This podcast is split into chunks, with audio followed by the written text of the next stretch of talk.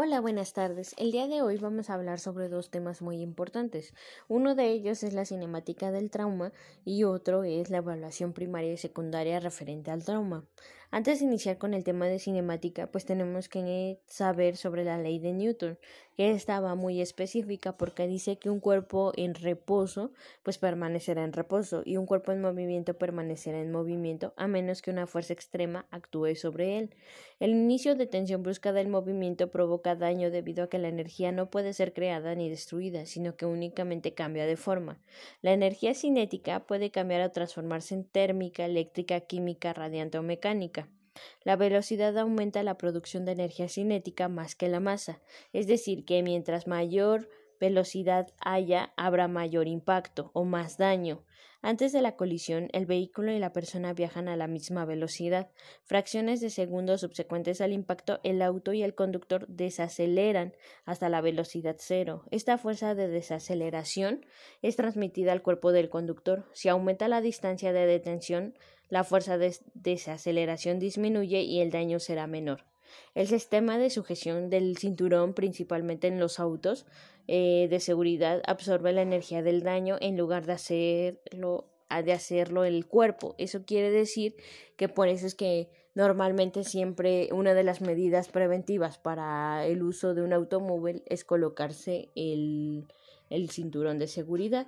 Y pues también tenemos que tener referencia a qué le hablamos de cavitación. Es uno de los temas que tienen que ver parte de, de esta área porque el trauma cerrado son los tejidos los cuales están sometidos a compresión y el trauma penetrante pues son los tejidos que sufren el machacamiento y separación a lo largo del trayecto del objeto penetrante. En ambas situaciones se forma una cavidad forzando a los tejidos a localizarse fuera de su lugar habitual. Eso quiere decir que pues hay un movimiento interno de del cuerpo y pues que a mayor cantidad de partículas impactadas pues mayor será la cavitación que presenta el cuerpo. El número de partículas en cada área de tejido se denomina densidad. La densidad del corazón, pulmones, costillas es muy diferente y por lo tanto su respuesta a un objeto móvil también es muy diferente. La raíz de la densidad pues es que la cavidad creada en un pulmón será mucho menor que la creada en un músculo próximo a él. Y pues, por ejemplo, un decir un bat golpea con la fuerza contra dos diferentes materiales. Por ejemplo, puede ser un hule de espuma y un barril vacío de metal. Tendrá dos efectos diferentes. El barril de metal pues presentará una pronunciada cavidad, mientras que el hule de espuma pues no mostrará efecto alguno. Ambos elementos pues presentaron una cavidad en el momento del impacto porque en ese momento hubo como un movimiento completo de todo ese objeto. Y pero uno fue temporal y el otro lo va a manejar como permanente. La, la, diferencia también pues radica en la elasticidad de los objetos, propiedad que se refiere a la capacidad de retornar a su forma y posición original. Cuando hablamos de la cavitación temporal, el trauma que lo produjo es un trauma cerrado. Un objeto con movimiento rápido, con proyección frontal pequeña, concentrará toda su energía en una área, excede la fuerza elástica del tejido y penetrará. La cavidad temporal creada se extenderá más allá de la trayectoria del proyectil, tanto en dirección frontal como lateral. Pues también hacemos referencia a un, trauma penetrante cuando existe tanto una cavidad penetrante como una cavidad temporal. Este pues va con trauma cerrado, se van a dar dos fuerzas involucradas. Va a ser la compresión y al mismo tiempo el cambio de velocidad que se va a presentar. Y pues también de esto tenemos que eh, tener muy en cuenta que las lesiones por cambio de velocidad se hacen diferentes en cada una de las partes del cuerpo. Por ejemplo, en la cabeza se va a investigar principalmente lesiones por desaceleración. La contusión provoca por el golpe del encéfalo contra el cráneo, lesiones por desgarro de vasos sanguíneos, hematomas en lado frontal y temporal, hematomas subdurales y lesiones de tronco cerebral y médula en sus puntos de fijación. En el tórax va a ser la aorta, que sufre lesiones por desgarro o cizallamiento dentro del tórax a nivel del ligamento arteriovenoso. La aorta es fijada contra la columna torácica y la lesión puede producirse por la fuerza de desaceleración provocada por el impacto frontal o una fuerza de aceleración provocada por un impacto lateral. En el abdomen, pues vamos a encontrar lesiones en los puntos de fijación al mesenterio, movimientos del cuerpo hacia adelante, pues puede llegar a hacer que cese los órganos y pues los órganos continúan sus movimientos hacia adelante o cuando el cuerpo rápidamente acelera. Los órganos se mueven hacia atrás causando lesiones por desgarro a nivel de los puntos de fijación. También los órganos que sufren desgarro o cizallamiento pueden ser el riñón, el intestino delgado, el intestino grueso y el vaso. El hígado pues padece lesiones por desaceleración, pero estas este otra parte muy importante que debemos de eh, tener también son las lesiones por compresión. Estas son causadas por fuerzas de machacamiento y prensamiento, pudiendo afectar tanto la estructura externa como a los órganos internos. La cabeza puede producirse fracturas de cráneo y lesión encefálica. El tórax trae fracturas como costales, tórax inestable, contusión cardíacas entre otra parte importante que debemos de saber también en las cinemáticas son las lesiones por compresión. Estas son causadas por fuerzas de machacamiento y prensamiento, pudiendo afectar tanto a la estructura externa como los órganos internos. En la cabeza, por ejemplo, podemos observar fracturas de cráneo y lesión encefálica. Tórax, pues hay fracturas costales, tórax inestable, contusión, cardíaca entre el esternón y la columna, contusión pulmonar y neumotórax. En el abdomen hay lesiones por compresión a este nivel, pues llegan a producir este, fracturas pélvicas y daño en vejiga y laceraciones vasculares en el área pélvica. Los órganos aprisionados en el objeto impactante y la columna vertebral pueden romperse, efecto similar a un objeto golpeado con un martillo contra un yunque. Por ejemplo, estos pueden ser páncreas, vaso, hígado y ocasionalmente riñón. También puede producirse lesiones por aumento de la presión intraabdominal, producir desgarro en el diafragma, impacto este, que hace que una ruptura también pueda llegar a ser de válvula aórtica causada por el reflujo sanguíneo. Las colisiones de vehículos motorizados eh, pueden hacer una triple, eh, una triple colisión. Eso quiere decir que la del vehículo, la del ocupante dentro del vehículo y la de los órganos internos de la víctima. La colisión 1 es el automóvil choca contra un árbol. La colisión 2, el ocupante del vehículo choca contra el interior del automóvil que se encuentra ya móvil.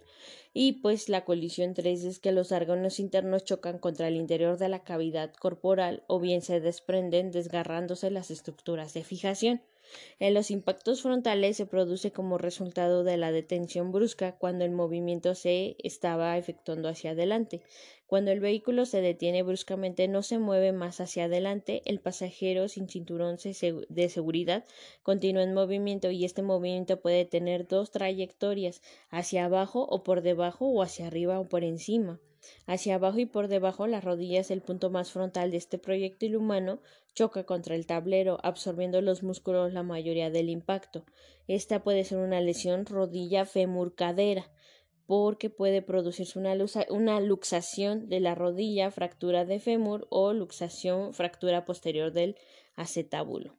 Pues es clave observar y reconocer las marcas del impacto sobre el tablero. La luxación puede producir estiramiento de la arteria con desgarro de la íntima en consecuencia. El pulso puede palparse y pues hay que tener mucho cuidado porque más tarde se forma el coágulo obstruyente el flujo sanguíneo arterial en momentos en que el paciente está siendo eh, tratado por otros problemas. Si no identificamos la falta de perfusión a la extremidad durante varias horas, puede ser necesaria o posteriormente pues la amputación quirúrgica de este miembro. Y pues también es necesario eh, considerar algunas situaciones que el trauma es la primera causa de muerte por debajo de la cuarta década de la vida y que pues es un primer elemento a evaluar en la escena en la seguridad de la operación. No debemos generar más víctimas en este sentido. Otro de los temas que vamos a tratar en este momento también es la evaluación primaria y secundaria de acuerdo al trauma. Esta pues es la preparación que se ocurre en la fase prehospitalaria y hospitalaria del paciente. Bueno, el inicio de la evaluación primaria es porque los pacientes son valorados sin demora y sus prioridades de tratamiento son estabilizar al paciente de manera que pues se le tenga que realizar todos los cuidados necesarios. Las funciones vitales deben evaluarse rápidamente y eficazmente. El manejo consiste en una rápida evaluación primaria, restauración de sus funciones vitales, un mayor detallado en el examen que se le va a hacer posterior y pues finalmente la iniciación del tratamiento definitivo. Este proceso consiste en el ABCDE del cuidado traumatizado. Este, cada una de las letras significa algo. Por ejemplo, en este caso la A significa identificar prontamente el compromiso de la vía aérea, asegurando una vía aérea definitiva con protección de la columna vertebral. Debemos asumir que pues la columna vertebral presenta a lo mejor un problema en todo paciente con trauma multisistémico, especialmente con alteración del nivel de conciencia o trauma cerrado por encima de la clavícula. Otra de las letras es la B. Una vía aérea permeable no asegura no una adecuada ventilación y oxigenación. Hay que identificar si presenta alguna este, deficiencia que puede agudizar la ventilación, como por ejemplo un neumotórax, atención, puede ser una contusión pulmonar, un neumotórax eh, masivo o un neumotórax abierto. La C es la circulación por control de hemorragia. La hemorragia es la causa más común de muerte post-trauma y es prevenible con un rápido reconocimiento y tratamiento. Los elementos que se aportan en este momento es información en segundos del nivel de conciencia, color de la piel, temperatura, pulso arterial, frecuencia respiratoria y cardíaca y la característica del pulso. La hemorragia externa debe identificarse y controlarse en la evaluación primaria, compresión manual, por ejemplo, sobre la herida, algún torniquete sobre este el área donde está afectada o la hemorragia oculta producida por el trauma cerrado, además debe de ser menos obvia y más frecuente. Entonces es que por eso que se tiene que valorar si presenta algún alguna hemorragia por cavidad torácica o abdominal. Los tejidos blandos alrededor de huesos largos fracturados en el espacio o también este verificar si existe alguna sangre oculta en alguna otra parte. La siguiente letra es la D, que es la evaluación neurológica. Es una evaluación la cual se le hace al paciente de manera primaria, estableciendo el nivel de conciencia del paciente y que si éste presenta algún estímulo verbal de acuerdo a, al paciente, además de que se le realiza la escala de Glasgow observando si hay tamaño pupilar y su respuesta a la luz frente a un deterioro en el nivel de conciencia y se le tiene que estar revaluando constantemente. La E es la exposición y control del ambiente que rodea al paciente pues el paciente debe ser completamente desvestido y examinado por delante y por detrás, previniendo que haya hipotermia. Los líquidos a infundir deben ser calentados principalmente a temperatura ambiente para que éste no le afecte al paciente y disminuya más esa probabilidad de hipotermia. Y pues hay que estar este, al pendiente en dado caso que sea requerible el uso de sangre, plasma y alguna otra solución. También es importante verificar que este algunas otras eh, algunos otros mm, procedimientos los cuales son importantes que ver en el área principalmente secundaria que son el monitoreo electrocardiográfico, algún catéter urinario, que es la instalación de sonda vesical, y una sonda nasogástrica. Además de que, pues, el paciente como tal está súper delicado que es necesario eh, tenerle mayor, el mayor cuidado en, en, cada momento que se esté valorando. Y pues otra, la, de ahí partimos a lo que es la evaluación secundaria de nuestro paciente. En la evaluación secundaria de nuestro paciente vamos a verificar principalmente como más una exploración física a fondo es una evaluación que no debe iniciarse hasta que la revisión primaria se haya completado y la evaluación secundaria en el paciente consta como ir en diferentes partes del cuerpo, de los pies, de la cabeza a los pies, perdón, para manejar este su valoración. Antes que nada, pues incluye la evaluación de los signos vitales. Se va a realizar una verificación de lo que es eh, la cabeza, esta debe de examinarse en busca de laceraciones, contusiones o alguna evidencia de fractura. También eh, verificar lo que es la agudeza visual, el tamaño de las pupilas, hemorragias conjuntivales o en algún eh, o el fondo de ojo, lesiones penetrantes, lentes de contacto y si tiene alguna luxación del cristalino. En la maxilofacial se va a observar si presenta fracturas en la columna eh, cervical o cuello, la sospecha de lesión inestable de columna cervical, fractura o lesión de los ligamentos. En todo paciente con traumatismo maxilofacial o de la cabeza, pues hay que estarlo verificando e inmovilizar el cuello.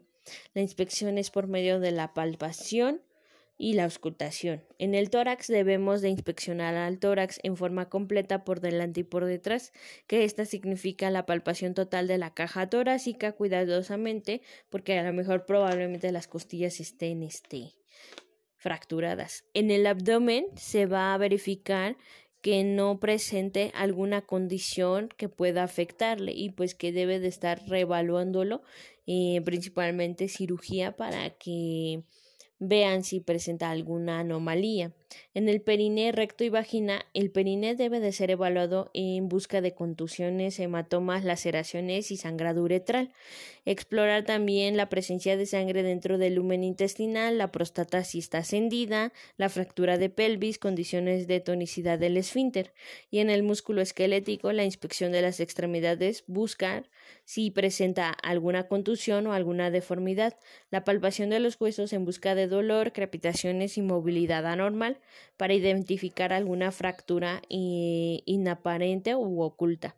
La evaluación neurológica, como ya lo habíamos mencionado, se vuelve a iniciar aquí en la parte secundaria para incluir una evaluación de las funciones sensitivas y motoras de las extremidades, también una reevaluación del estado de conciencia, el tamaño pupilar y capacidad de respuesta, así como la escala Glasgow que permite la detección precoz de cambios tempranos y tendencia en el estado neurológico.